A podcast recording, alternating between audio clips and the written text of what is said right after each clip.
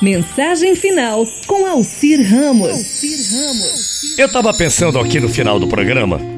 Tem muita gente que pergunta: e Jesus? Para você, quem é Jesus? Para o cego, Jesus é a luz. Para o faminto, Jesus é o pão. Para o sedento, Jesus é a água da vida. Para o enfermo, Jesus é a cura. Para o morto, Jesus é a vida. Para o prisioneiro, Jesus é a liberdade. Para o solitário, Jesus é o amigo. Para o mentiroso, Jesus é a verdade. Para o viajante, Jesus é o caminho. Para o sábio, Jesus é a sabedoria.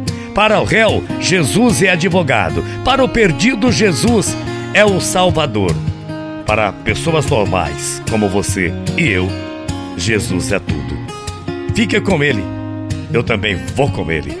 Amanhã a gente volta. Bom dia. Tchau, feia.